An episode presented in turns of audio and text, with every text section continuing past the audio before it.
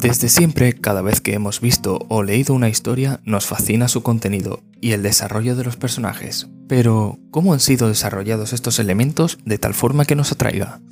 Desde charlas y bocatas mostraré cómo han sido formadas estas historias, el contenido de estas, los personajes y su desarrollo, tanto fuera de la historia como dentro, la implicación de la banda sonora en caso de ser elementos multimedia, y recursos lingüísticos en caso de ser novelas que hacen inolvidables estas historias.